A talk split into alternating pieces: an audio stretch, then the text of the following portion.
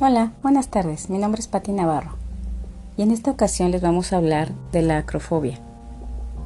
Como muchos de ustedes sabrán que es un miedo irracional a las alturas y varias situaciones, como bajar escaleras, mirar por un balcón, cruzar puentes, asomarse a la ventana de un edificio, subir a un avión o practicar deportes que impliquen alturas como la tirolesa, el paracaídas o el parapente. La acrofobia motiva una fuerte ansiedad, miedo y desesperación en las personas que la padecen, lo que hace que se alejen de este tipo de situaciones. Se piensa que esta fobia es innata, ya que representa el temor a caernos y lastimarnos. La teoría principal de la causa de la acrofobia es que se originó después de un incidente traumático en la infancia temprana.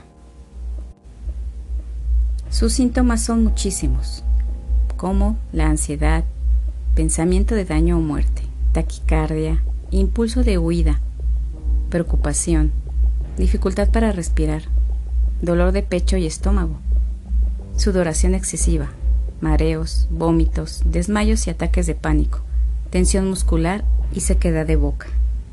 El tratamiento es una terapia cognitivo-conductual, la cual utiliza técnicas como la habituación, por medio de técnicas de relajación y poder enfrentar las situaciones estresantes al mismo tiempo que lo somete, de forma gradual, a las situaciones donde la fobia se presenta, para que el miedo vaya disminuyendo. Y por último diremos que la acrofobia la padece entre el 5 y 10% de la población, y suele ser más habitual en mujeres que en hombres. Y bueno, así terminamos el, el episodio de hoy hablando de la acrofobia. Y pues próximamente subiremos el síndrome de la cara vacía.